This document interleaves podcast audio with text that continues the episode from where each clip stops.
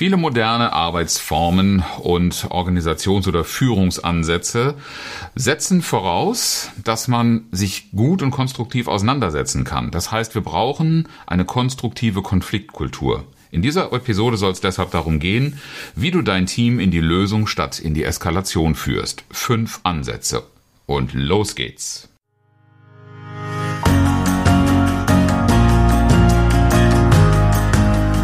Herzlich willkommen zu Führen im Team, deinem Podcast für Führungskultur und gute Teamzusammenarbeit.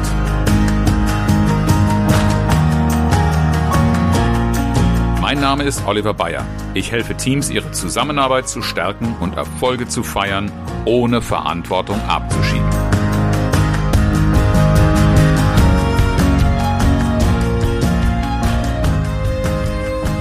Das Thema Konflikte gut zu bearbeiten und zu lösen gehört so zu den Klassikern, zu den ganz heißen Themen, die immer wieder gefragt sind. Ich sehe das sowohl an den Downloadzahlen im Podcast als auch in sämtlichen Seminaren, die beim Thema Führung irgendwann auch mal zwangsläufig dabei ankommen. Wie gestalte ich denn, wie löse ich, wie moderiere, wie begleite ich einen Konflikt? Und meine vor, bevorzugte Vorgehensweise ist dann, dass ich äh, die Teilnehmer bitte, bearbeitet doch bitte eigene Fälle und leite sie dann dazu an. Und dann vergeht fast keine Gruppe ohne die Frage, ja, und was ist, wenn man keine Konflikte hat?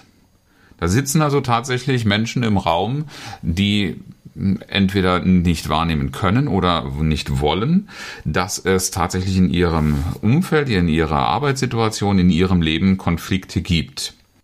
Das Interesse, Konflikte zu lösen, ist offensichtlich so hoch, weil Konflikte etwas Vermeidenswertes sind. Konflikte werden oft vermieden wie der Teufel das Weihwasser und wenn eine solche Haltung von Menschen zusammenkommt in der Zusammenarbeit, dann prägt das selbstverständlich auch die Kultur.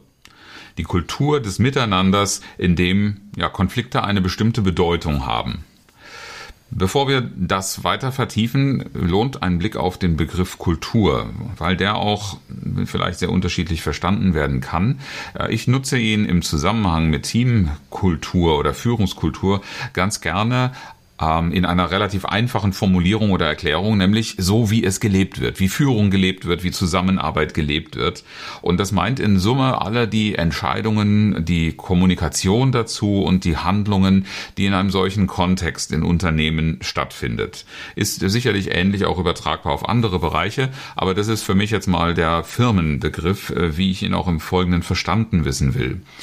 Und äh, wie diese Kultur tatsächlich geprägt ist, das kann man auch oft daran ablesen, welche Geschichten man so erzählt bekommt als besonders spektakuläre Scheitern äh, oder Fails oder eben auch irgendwelche prägenden Erlebnisse, Meilensteine des Erfolgs. Also Dinge, die in unserer Kultur eine gewisse Bedeutung haben und die zeigen, was wir richtig gut finden und was wir überhaupt nicht gut finden, nicht wollen und vermeiden wollen. Und daraus bildet sich auch so etwas wie ein, ein Kodex. Und zwar nicht nur ein geschriebener Kodex, das ist etwas, wo sich manche Kulturen auch sehr stark dran festhalten, Prozesse möglichst vollständig und genau zu beschreiben, sondern auch eine ganz große Zahl von ungeschriebenen Regeln, die es in jedem Unternehmen, in jedem sozialen System grundsätzlich gibt. Nur sind sie unterschiedlich stark bestimmend. So quasi ein Verständnis davon, so machen wir das hier bei uns, so sind wir. Ich bin selbst von einer solchen Unternehmenskultur geprägt äh, gewesen, in einem inhabergeführten Ingenieurbüro, wo man sagte, in unserem Markt gelten schon bestimmte Regeln und in Familienunternehmen gelten schon bestimmte Regeln und Gesetzmäßigkeiten. Äh, und dann gibt es auch noch uns und wir machen das sogar noch mal innerhalb dieses Rahmens in einer ganz besonderen, speziellen Weise. Das ist eine Form von Kulturen, aber es gibt ganz unterschiedliche Ausprägungen, so wie auch Persönlichkeitstypen sehr unterschiedlich sein können. Und ähm, ich möchte hier vier Strömungen einfach mal stellvertretend beleuchten, um auch klar zu machen, wie unterschiedlich die Voraussetzungen sein können und wie sich dann diese jeweilige Kultur grundsätzlich zu einem Konflikt verhält. Denn die Frage, wie ich zum Konflikt eingestellt bin, ist natürlich sehr entscheidend dafür, ob ich ihn annehme, wie ich ihn begleite, wie ich mich im Konflikt verhalte. Und ähm, als Führungskraft, als Führungsverantwortlicher, jemand, der da einen Einfluss ausüben will, musst du dir darüber klar sein, in was für einer Kultur äh, bewege ich mich da gerade oder auf was für eine Kultur treffe ich. Da wären zum Beispiel die Leistungsorientierten. Leistungsorientiert heißt alles oder das, was vorrangig in dieser Kultur zählt, ist das, was Leistung erbringt. Und in einer solchen Kultur, die äh, bestimmt ist von Prozessen und von Ergebnisorientierung, von Zahlen, Daten, Fakten, äh, da ist ein Konflikt natürlich etwas, was wie Sand im Getriebe wirkt. Das stört. Das hält mich davon ab, ein Ergebnis fertigzustellen. Das hält mich davon ab, Prozesse fort äh, umzusetzen. Äh, und ein Konflikt bedeutet im Zweifelfall auch Diskussionen. Und Diskussionen sind in einem solchen System ja unproduktive Zeiten und deshalb nicht willkommen. Wenn du in einer solchen Kultur dich bewegst oder mit einer solchen Kultur in einen Konflikt gerätst, oder den Konflikt austragen willst und Werbung für den Konflikt machen willst, dann braucht es die Darstellung des Zusammenhangs zwischen den Ursachen des Konfliktes und der Stabilität dessen, was dieser Kultur so wichtig ist, nämlich die Leistungserbringung. Aber die Diskussion um der Diskussion willen ist da überhaupt gar nicht angesagt. Und wenn wir uns schon auf einen Konflikt einlassen, dann ist ganz, ganz wichtig, dass von vornherein klar ist, dass es einen schnellen, systematischen Weg zu einer Lösung gibt, an der wir natürlich dann in ähnlicher Leistungsorientierung arbeiten wie im Produktionsprozess. Ganz anders sehen das Kulturen, die von Innovatoren geprägt sind, die sich selber als sehr innovativ und möglicherweise auch veränderungsfreudig und disruptiv begreifen.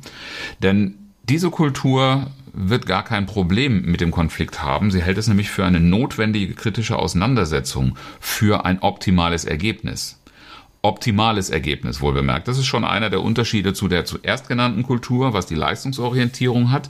Innovatoren sind jederzeit da, dabei, wenn es darum geht, irgendetwas herauszufordern, in Frage zu stellen, um es besser zu machen. Sie lieben sachliche und harte Auseinandersetzungen und was in dieser Auseinandersetzung zählt, sind Argumente. Und äh, das kann durchaus sehr hart sein. Wichtig ist, wenn ich den Konflikt konstruktiv führen will, das heißt auch hier zu einem Ergebnis kommen will, dann darf der Konflikt eben in einer solchen Gruppe kein Selbstzweck werden, äh, sondern man muss einfach auf Chancen in Problemen äh, hinarbeiten, man darf sie suchen und man muss eine sehr offene und direkte Kommunikation pflegen, weil das in diesen Kulturen etwas ist, was viel mehr zählt als zum Beispiel eine Systemtreue. Das war jetzt keine große Herausforderung für die äh, Bewältigung von Konflikten, weil die Innovatoren das quasi als Lebenselixier und als wichtige Aufgabe sehen. Eine ganz andere Kultur, die dann sehr, sehr viel mehr auf den Einzelnen schaut, ist die, die ich mal eine empathische Kultur nennen will. In einer solchen Kultur wird ein Konflikt als Zeichen verstanden, dass etwas nicht stimmt. Und äh, so eine äh, Kultur wird auch häufig formulieren, dass Störungen Vorrang haben, weil sie eben zeigen, dass die Zusammenarbeit nicht funktioniert und dass äh, Mitglieder des Teams oder die, die äh, Systembeteiligten ein Problem haben und die, das Problem zählt. Denn in einer solchen Kultur ist die Meinung und die Befindlichkeit jedes Einzelnen wichtig. Und klar ist der Konflikt einerseits nicht ganz unproblematisch, aber auf der anderen Seite wird er akzeptiert, weil er einen Schmerz bedeutet, den es auf jeden Fall zu beseitigen gilt. In einer solchen Kultur einen Konflikt wirklich konstruktiv zu lösen, anstatt zu eskalieren, bedeutet, dass man alle Beteiligten hört, dass alle Standpunkte sichtbar gemacht werden, das heißt also auch die etwas introvertierten Menschen zu Wort kommen und ein Gehör oder eine Plattform finden und dass keine dieser Äußerungen unbeantwortet bleibt. Man muss nicht unbedingt jeder Strömung, jeder Meinung nachgehen und geben, aber man muss schon Antworten geben, warum möglicherweise bestimmte Schlüsse, Entscheidungen oder was auch immer gezogen worden sind und vielleicht nicht im Sinne des Betroffenen äh, verlaufen sind.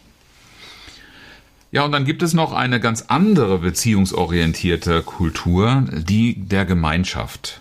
Die treffe ich relativ häufig an, gerade im Zusammenhang mit Veränderungen und Konflikten, weil die Gemeinschaft ähm, das ist, die, die steht zum Konflikt sehr, sehr kritisch, weil die Gemeinschaft sehr stark auf Harmonie setzt. Der Ton macht die Musik ist so ein Leitspruch, der in der Gemeinschaft ganz, ganz wichtig ist. Ähm, und der Ton ist nur dann gerechtfertigt, wenn irgendjemand die Harmonie stört, als eine Reaktion möglicherweise darauf. Ansonsten bedeutet ein Konflikt erst einmal eine Störung der Harmonie, die uns so wichtig ist, die Einigkeit, die wir in unseren Werten haben. Und ein Konflikt bedeutet, dass da etwas in Frage gestellt wird, das wir für schützenswert halten. Und ähm, die Harmonie, das wird wohl jeder von uns innerlich spüren, ist schon etwas, was das Zusammenarbeiten, Leben und das Miteinander angenehmer macht. Allerdings nur, wenn ich nicht im Hinterkopf haben muss, was eigentlich unter einer ja, oberflächlichen Harmonie wirklich schwebt. In dieser äh, Konstellation, in dieser Kultur empfehle ich immer wieder darauf hinzuweisen, eine echte Harmonie entsteht nur dann, wenn wir die Konflikte annehmen und zu einer Lösung führen, äh, die auch allen miteinander eine Stabilität und eine Fortsetzung äh, bedeutet. Das kann durchaus ähm, nicht, also das ist keine Werbung für Everybody's Darling zu sein und es allen recht zu machen, sondern zu einer gemeinsamen Entscheidung und einer, einer wirklichen Konsequenz zu kommen, die anschließend auch wieder das, was uns wichtig ist, in Harmonie fortsetzen lässt. Absichten sind das, was in einer solchen Gemeinschaft oft kritisch hinterfragt wird. Das wird nicht grundsätzlich als positiv verstanden. Und deshalb ist der Konflikt auch etwas, eine anders abweichende Meinung. Das ist eigentlich ein Angriff auf das und eine abweichende Meinung, dass die eine positive Absicht einen guten Beitrag leisten könnte, ist in einer Gemeinschaftskultur durchaus nicht selbstverständlich. Man sieht also sehr unterschiedliche Kulturprägungen, sehr unterschiedliche Haltungen zum Konflikt und überall darf man aufpassen, dass man diese Haltung zu einem, äh, zu einer guten Ergebnisorientierung führt, damit man den Konflikt in einer Weise nutzen kann. Da gibt es noch einen fünften äh, Punkt. Ich habe ja fünf Ansätze angekündigt. Der fünfte Ansätze ist generell für alle diese Kulturen gültig. Äh, für einige davon vielleicht etwas selbstverständlicher als andere. Denn grundsätzlich empfehle ich, eine Feedback-Kultur zu etablieren. Und mit der Feedback-Kultur meine ich jetzt an der Stelle nicht, das kann man in anderen Podcast-Folgen auch nochmal nachhören, dass ein, äh, dass einmal im Jahr oder in Quartalen oder in fest definierten Abständen ähm, so ein gegenseitiges Leistungsbild gezeichnet wird, äh, dass Führungskräfte zum Beispiel mit ihren Mitarbeitern führen, sondern eine Feedback-Kultur heißt, äh, ich lasse die anderen wissen, was ich gerade wahrnehme, was in meinen Augen, in meiner Wahrnehmung eine gewisse Bedeutung hat und was es, was es insbesondere für mich für eine Bedeutung oder für eine Wirkung ausübt. Wenn man das nämlich als, äh, als, als ähm, selbstverständliche Kultur, und ich rede hier von ganz kurzen kleinen Gesprächen, nicht von jeder Woche ausgiebigen Meetings äh, mit allen Beteiligten, sondern wirklich eine ganz kurze Rückmeldung abholen zu Entscheidungen, zu Diskussionen oder auch am Ende von Meetings zum Beispiel. Äh, ganz kurz einen Satz von jedem, um eine Rückmeldung zu erhalten. Denn das gibt so eine Art Frühwarnsystem für Konfliktindikatoren. Wenn wir das regelmäßig machen, merken wir, wo irgendetwas mal gerade nicht stimmig zu sein scheint und wissen, worauf wir eingehen können. Und das ist natürlich etwas, was mir generell im gesamten Konfliktentwicklungsprozess hilft. Je früher ich darauf stoße, dass es einen Konflikt gibt, der nicht schon eskaliert und in einer gewissen äh, Temperaturstufe heiß geworden ist, desto eher habe ich die Chancen, ähm, auch wirklich auf eine Lösungsorientierung zu kommen und einen konstruktiven Dialog für bessere Ergebnisse zu erreichen, ganz im Sinne unseres Titels konstruktive Konfliktkultur.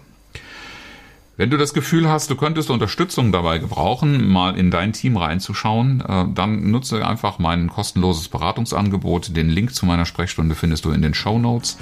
Ich freue mich darauf, wenn wir darüber ins Gespräch kommen, was du für eine konstruktive Konfliktkultur in deiner Organisation ähm, erreichen kannst und tun kannst. Wo das Thema heute schon so möglicherweise ernst und schwer für den einen oder anderen ist, habe ich heute ein etwas leichteres Zitat mitgebracht von Heinz Erhardt. Solange es Haare gibt, liegen sich Menschen in denselben.